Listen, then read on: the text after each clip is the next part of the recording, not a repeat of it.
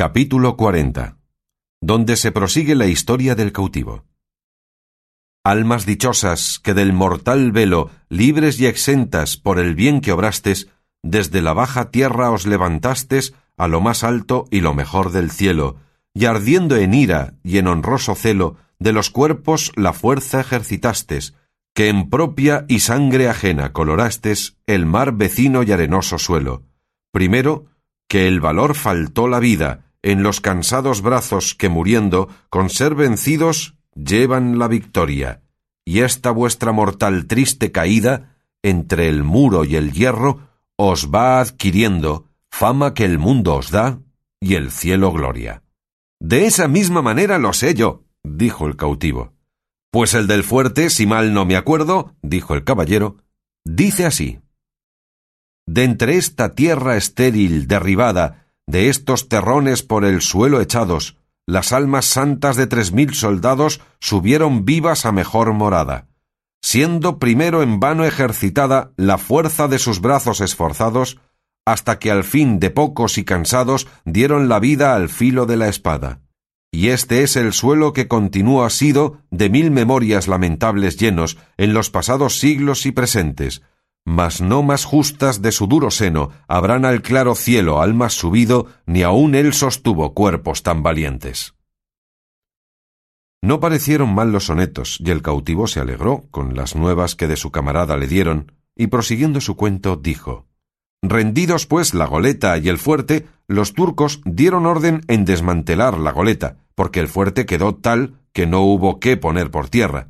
y para hacerlo con más brevedad y menos trabajo, la minaron por tres partes, pero con ninguna se pudo volar lo que parecía menos fuerte que eran las murallas viejas, y todo aquello que había quedado en pie de la fortificación nueva que había hecho el fratín con mucha facilidad vino a tierra. En resolución, la armada volvió a Constantinopla triunfante y vencedora, y de allí a pocos meses murió mi amo, el Uchalí, al cual llamaban Uchalí Fartax, que quiere decir en lengua turquesca el renegado tiñoso, porque lo era, y es costumbre entre los turcos ponerse nombres de alguna falta que tengan o de alguna virtud que en ellos haya, y esto es porque no hay entre ellos sino cuatro apellidos de linajes, que descienden de la casa otomana, y los demás, como tengo dicho, toman nombre y apellido ya de las tachas del cuerpo y ya de las virtudes del ánimo. Y este tiñoso bogó el remo, siendo esclavo del gran señor catorce años, y a más de los treinta y cuatro de su edad renegó de despecho de que un turco, estando al remo, le dio un bofetón, y por poderse vengar dejó su fe. Y fue tanto su valor que sin subir por los torpes medios y caminos que los más privados del gran turco suben, vino a ser rey de Argel, y después a ser general de la mar, que es el tercero cargo que hay en aquel señorío. Era calabrés de nación, y moralmente fue hombre de bien, y trataba con mucha humanidad a sus cautivos, que llegó a tener tres mil, los cuales, después de su muerte, se repartieron, como él lo dejó en su testamento, entre el gran señor, que también es hijo heredero de cuantos mueren y entra a la parte con los más hijos que deja el difunto, y entre sus renegados. Y yo ocupé a un renegado veneciano, que siendo grumete de una nave, le cautivó el Uchalí, y le quiso tanto, que fue uno de los más regalados garzones suyos, y él vino a ser el más cruel renegado que jamás se ha visto. Llamábase Azán Agá, y llegó a ser muy rico, y a ser rey de Argel, con lo cual yo vine de Constantinopla algo contento por estar tan cerca de España, no porque pensase escribir a nadie el desdichado suceso mío, sino por ver si me era más favorable la suerte en Argel que en Constantinopla, donde ya había probado mil maneras de huirme, y ninguna tuvo sazón mi ventura y pensaba en Argel buscar otros medios de alcanzar lo que tanto deseaba, porque jamás me desamparó la esperanza de tener libertad. Y cuando en lo que fabricaba, pensaba y ponía por obra, no correspondía el suceso a la intención. Luego, sin abandonarme, fingía y buscaba otra esperanza que me sustentase, aunque fuese débil y flaca. Con esto entretenía la vida encerrado en una prisión o casa que los turcos llaman baño, donde encierran los cautivos cristianos, así los que son del rey, como de algunos particulares, y los que llaman del almacén, que es como decir cautivos del concejo, que sirven a la ciudad en las obras públicas que hace y en otros oficios. Y estos tales cautivos tienen muy dificultosa su libertad, que como son del común y no tienen amo particular, no hay con quien tratar su rescate, aunque le tengan. En estos baños, como tengo dicho, suelen llevar a sus cautivos algunos particulares del pueblo, principalmente cuando son de rescate, porque allí los tienen holgados y seguros hasta que venga su rescate. También los cautivos del rey que son de rescate no salen al trabajo con la demás chusma, sino es cuando se tarda su rescate, que entonces, por hacerles que escriban por él con más ahínco, les hacen trabajar y ir por leña con los demás, que es un no pequeño trabajo. Yo, pues, era uno de los de rescate, que como se supo que era capitán, puesto que dije mi poca posibilidad y falta de hacienda, no aprovechó nada para que no me pusiesen en el número de los caballeros y gente de rescate. Pusiéronme una cadena más por señal de rescate que por guardarme con ella, y así pasaba la vida en aquel baño con otros muchos caballeros y gente principal señalados y tenidos por de rescate. Y aunque la hambre y desnudez pudiera fatigarnos a veces, y aun casi siempre ninguna cosa nos fatigaba tanto como oír y ver a cada paso las jamás vistas ni oídas crueldades que mi amo usaba con los cristianos. Cada día ahorcaba el suyo, empalaba a éste, desorejaba a aquel, y esto por tan poca ocasión, y tan sin ella, que los turcos conocían que lo hacía no más de por hacerlo, y por ser natural condición suya ser homicida de todo el género humano. Solo libró bien con él un soldado español, llamado tal de Saavedra, el cual, con haber hecho cosas que quedarán en la memoria de aquellas gentes por muchos años, y todas por alcanzar libertad, jamás le dio palo, ni se lo mandó dar, ni le dijo mala palabra, y por la menor cosa de muchas que hizo, temíamos todos que había de ser empalado, y así lo temió él más de una vez.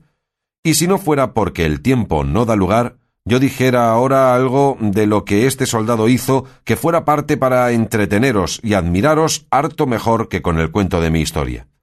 Digo, pues, que encima del patio de nuestra prisión caían las ventanas de la casa de un moro rico y principal, las cuales, como de ordinario son las de los moros, más eran agujeros que ventanas, y aun éstas se cubrían con celosías muy espesas y apretadas. Acaeció, pues, que un día, estando en un terrado de nuestra prisión con otros tres compañeros, haciendo pruebas de saltar con las cadenas por entretener el tiempo, estando solos, porque todos los demás cristianos habían salido a trabajar, alcé acaso los ojos y vi que por aquellas cerradas ventanillas que he dicho parecía una caña, y al remate de ella puesto un lienzo atado, y la caña se estaba blandeando y moviéndose casi como si hiciera señas que llegásemos a tomarla. Miramos en ello, y uno de los que conmigo estaba fue a ponerse debajo de la caña por ver si la soltaban o lo que hacían. Pero así como llegó, alzaron la caña y la movieron a los dos lados como si dijeran no con la cabeza. Volvióse el cristiano y tornáronla a bajar y hacer los mismos movimientos que primero. Fue otro de mis compañeros y sucedióle lo mismo que al primero. Finalmente fue el tercero, ya vínole lo que al primero y al segundo. Viendo yo esto, no quise dejar de probar la suerte, y así como llegué a ponerme debajo de la caña, la dejaron caer y dio a mis pies dentro del baño. Acudí luego a desatar el lienzo, en el cual vi un nudo, y dentro de él venían diez cianís, que son unas monedas de oro bajo que usan los moros, que cada una vale diez reales de los nuestros. Si me holgué con el hallazgo, no hay para qué decirlo, pues fue tanto el contento como la admiración de pensar de dónde podía venirnos aquel bien, especialmente a mí, pues las muestras de no haber querido soltar la caña sino a mí, claro decían que a mí se hacía la merced. Tomé mi buen dinero, quebré la caña, volvíme al terradillo, miré la ventana y vi que por ella salía una muy blanca mano que la abrían y cerraban muy apriesa. Con esto entendimos o imaginamos que alguna mujer que en aquella casa vivía nos debía de haber hecho aquel beneficio, y en señal de que lo agradecíamos, hicimos zalemas a uso de moros, inclinando la cabeza, doblando el cuerpo y poniendo los brazos sobre el pecho. De allí a poco sacaron por la misma ventana una pequeña cruz hecha de cañas, y luego la volvieron a entrar. Esta señal nos confirmó en que alguna cristiana debía de estar cautiva en aquella casa, y era la que el bien nos hacía. Pero la blancura de la mano y las ajorcas que en ella vimos nos deshizo este pensamiento, puesto que imaginamos que debía de ser cristiana renegada, a quien de ordinario suelen tomar por legítimas mujeres sus mismos amos, y aún lo tienen aventura, porque las estiman en más que las de su nación. En todos nuestros discursos dimos muy lejos de la verdad del caso, y así todo nuestro entretenimiento desde allí adelante era mirar y tener por norte a la ventana donde nos había aparecido la estrella de la caña. Pero bien se pasaron quince días en que no la vimos, ni la mano tampoco, ni otra señal alguna. Y aunque en este tiempo procuramos con toda solicitud saber quién en aquella casa vivía y si había en ella alguna cristiana renegada, jamás hubo quien nos dijese otra cosa sino que allí vivía un moro principal y rico llamado Ají Morato, alcaide que había sido de la pata, que es oficio entre ellos de mucha calidad.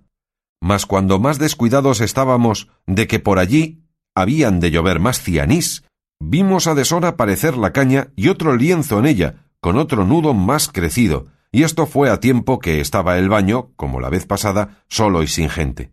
Hicimos la acostumbrada prueba, yendo cada uno primero que yo, de los mismos tres que estábamos, pero a ninguno se rindió la caña sino a mí, porque en llegando yo la dejaron caer. Desaté el nudo y hallé cuarenta escudos de oro españoles y un papel escrito en arábigo, y al cabo de lo escrito hecha una grande cruz. Besé la cruz, tomé los escudos, volvíme al terrado, hicimos todos nuestras zalemas, tornó a aparecer la mano, hice señas que leería el papel, cerraron la ventana. Quedamos todos confusos y alegres con lo sucedido, y como ninguno de nosotros no entendía el arábigo, era grande el deseo que teníamos de entender lo que el papel contenía, y mayor la dificultad de buscar quien lo leyese. En fin, yo me determiné de fiarme de un renegado natural de Murcia que se había dado por grande amigo mío,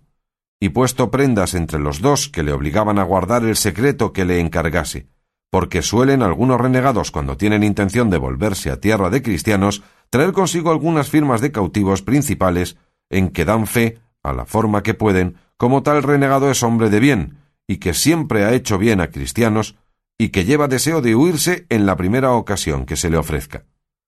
Algunos hay que procuran estas fes con buena intención, otros se sirven de ellas acaso y de industria, que viniendo a robar a tierra de cristianos, si a dicha se pierden o los cautivan, sacan sus firmas y dicen que por aquellos papeles se verá el propósito con que venían, el cual era de quedarse en tierra de cristianos, y que por eso venían en corso con los demás turcos. Con esto se escapan de aquel primer ímpetu y se reconcilian con la Iglesia sin que se les haga daño. Y cuando ven la suya, se vuelven a Berbería a ser lo que antes eran. Otros hay que usan de estos papeles y los procuran con buen intento, y se quedan en tierra de cristianos, pues uno de los renegados que he dicho era este mi amigo, el cual tenía firmas de todas nuestras camaradas, donde le acreditábamos cuanto era posible, y si los moros le hallaran estos papeles, le quemaran vivo. Supe que sabía muy bien arábigo, y no solamente hablarlo, sino escribirlo. Pero antes que del todo me declarase con él, le dije que me leyese aquel papel que acaso me había hallado en un agujero de mi rancho. Abrióle y estuvo un buen espacio mirándole y construyéndole, murmurando entre los dientes. Preguntéle si lo entendía. Díjome que muy bien, y que si quería que me lo declarase palabra por palabra, que le diese tinta y pluma, porque mejor lo hiciese. Dímosle luego lo que pedía, y él poco a poco lo fue traduciendo, y en acabando dijo Todo lo que va aquí en romance sin faltar letra es lo que contiene este papel morisco, y hase de advertir que a donde dice Lela Marien quiere decir Nuestra Señora la Virgen María. Leímos el papel y decía así. Cuando yo era niña tenía mi padre una esclava, la cual en mi lengua me mostró la zalá cristianesca y me dijo muchas cosas de Lela Marien. La cristiana murió, y yo sé que no fue al fuego, sino con Alá, porque después la vi dos veces y me dijo que me fuese a tierra de cristianos a ver a Lela Marien, que me quería mucho. No sé yo cómo vaya, Muchos cristianos he visto por esta ventana, y ninguno me ha parecido caballero sino tú. Yo soy muy hermosa y muchacha, y tengo muchos dineros que llevar conmigo. Mira tú si puedes hacer como nos vamos, y serás allá mi marido, si quisieres, y si no quisieres, no se me dará nada, que Lela Marien me dará con quien me case. Yo escribí esto, mira a quien lo das a leer, no te fíes de ningún moro porque son todos marfuces. De esto tengo mucha pena, que quisiera que no te descubrieras a nadie, porque si mi padre lo sabe me echará luego en un pozo y me cubrirá de piedras. En la caña pondré un hilo, ata allí la respuesta, y si no tienes quien te escriba arábigo, dímelo por señas que Lela Marien hará que te entienda. Ella y Alá te guarden, y esa cruz que yo beso muchas veces, que así me lo mandó la cautiva.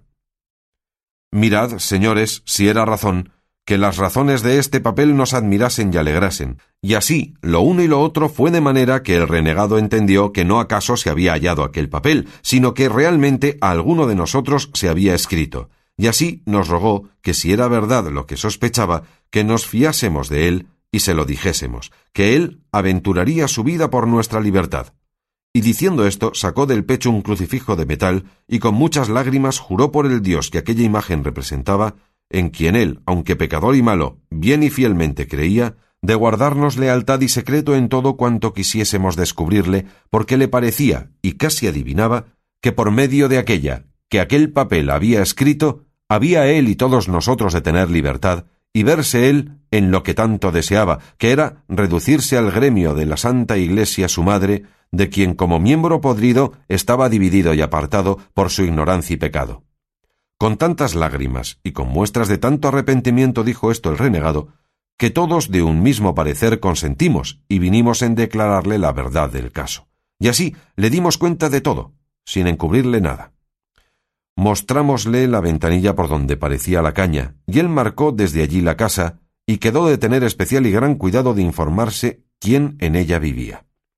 Acordamos asimismo que sería bien responder al billete de la mora, y como teníamos quien lo supiese hacer, Luego al momento el renegado escribió las razones que yo le fui notando, que puntualmente fueron las que diré, porque de todos los puntos sustanciales que en este suceso me acontecieron, ninguno se me ha ido de la memoria, ni aun se me irá en tanto que tuviere vida. En efecto, lo que a la mora se le respondió fue esto. El verdadero Alá te guarde, señora mía, y aquella bendita Marién que es la verdadera Madre de Dios, y es la que te ha puesto en corazón que te vayas a tierra de cristianos, porque te quiere bien. Ruégale tú que se sirva de darte a entender cómo podrás poner por obra lo que te manda, que ella es tan buena que sí hará. De mi parte, y de la de todos estos cristianos que están conmigo, te ofrezco de hacer por ti todo lo que pudiéremos hasta morir. No dejes de escribirme y avisarme lo que pensares hacer, que yo te responderé siempre que el grande Alá nos ha dado un cristiano cautivo que sabe hablar y escribir tu lengua tan bien como lo verás por este papel. Así que, sin tener miedo, nos puedes avisar de todo lo que quisieres. A lo que dices que si fueres a tierra de cristianos que has de ser mi mujer, yo te lo prometo como buen cristiano, y sabe que los cristianos cumplen lo que prometen mejor que los moros. Alá y Marién, su madre, sean en tu guarda, señora mía. Escrito y cerrado este papel, aguardé dos días a que estuviese el baño solo como solía, y luego salí al paso acostumbrado del terradillo por ver si la caña parecía, que no tardó mucho en asomar.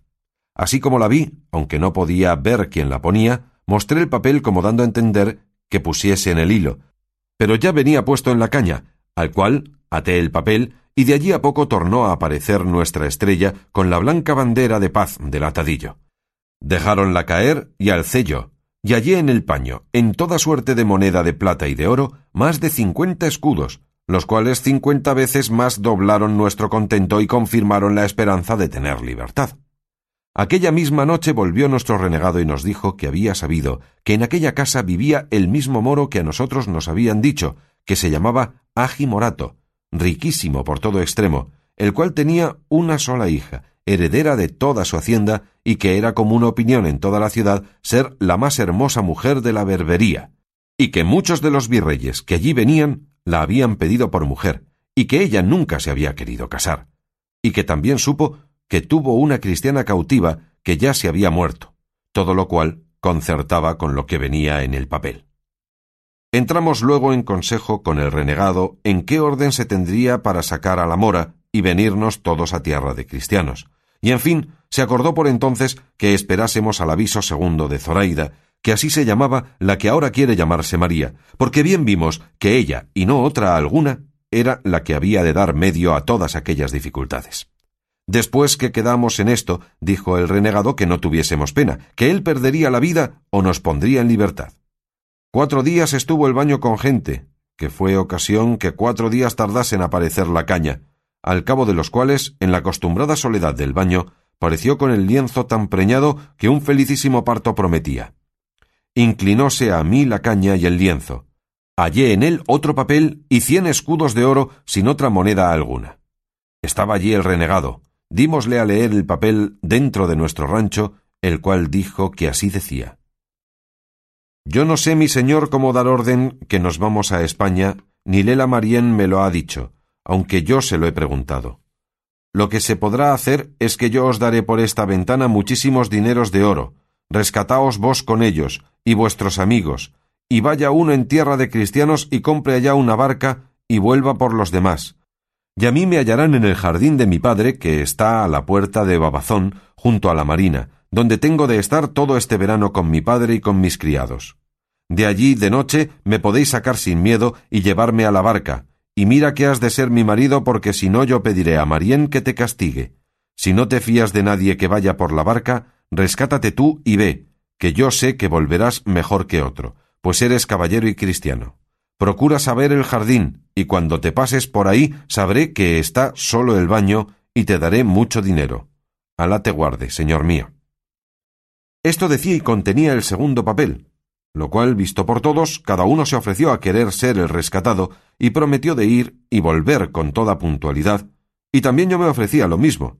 A todo lo cual se opuso el renegado diciendo que en ninguna manera consentiría que ninguno saliese de libertad hasta que fuesen todos juntos, porque la experiencia le había mostrado cuán mal cumplían los libres las palabras que daban en el cautiverio, porque muchas veces habían usado de aquel remedio algunos principales cautivos, rescatando a uno que fuese a Valencia o Mallorca con dineros para poder armar una barca y volver por los que le habían rescatado. Y nunca habían vuelto porque el gozo de la libertad alcanzada y el temor de no volver a perderla les borraba de la memoria todas las obligaciones del mundo.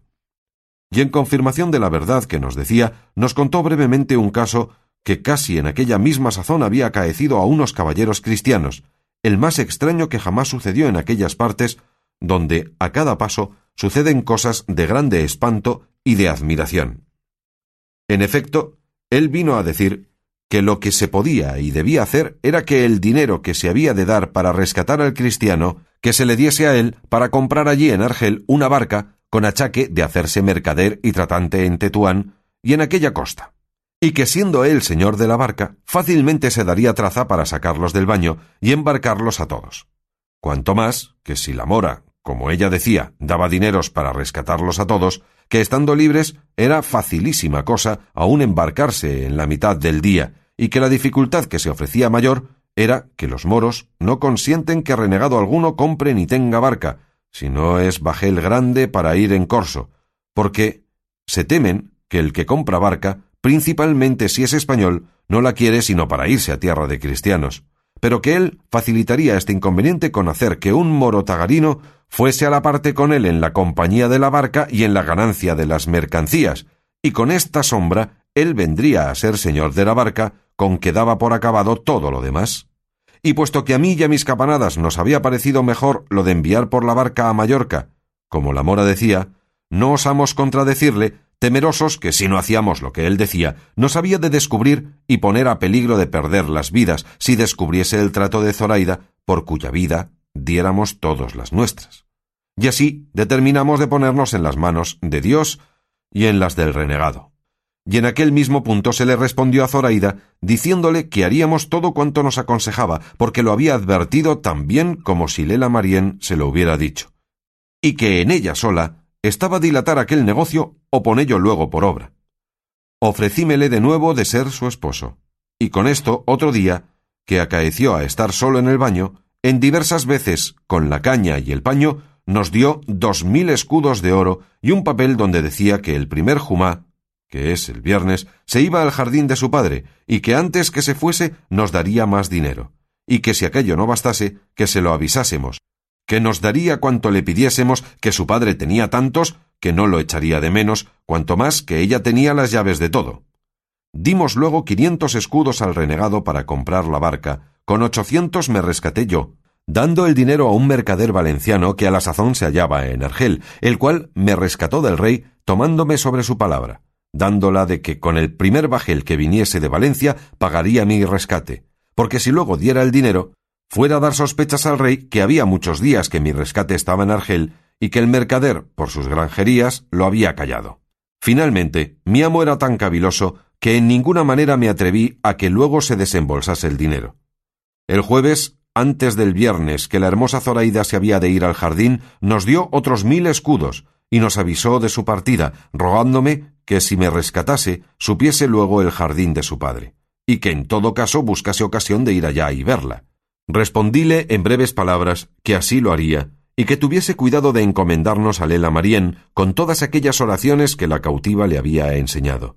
Hecho esto, dieron orden en que los tres compañeros nuestros se rescatasen, por facilitar la salida del baño, y porque, viéndome a mí rescatado, y a ellos no, pues había dinero, no se alborotasen y les persuadiese el diablo que hiciesen alguna cosa en perjuicio de Zoraida.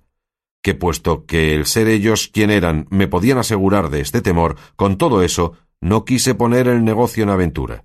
Y así los hice rescatar por la misma orden que yo me rescaté, entregando todo el dinero al mercader, para que con certeza y seguridad pudiese hacer la fianza, al cual nunca descubrimos nuestro trato y secreto por el peligro que había.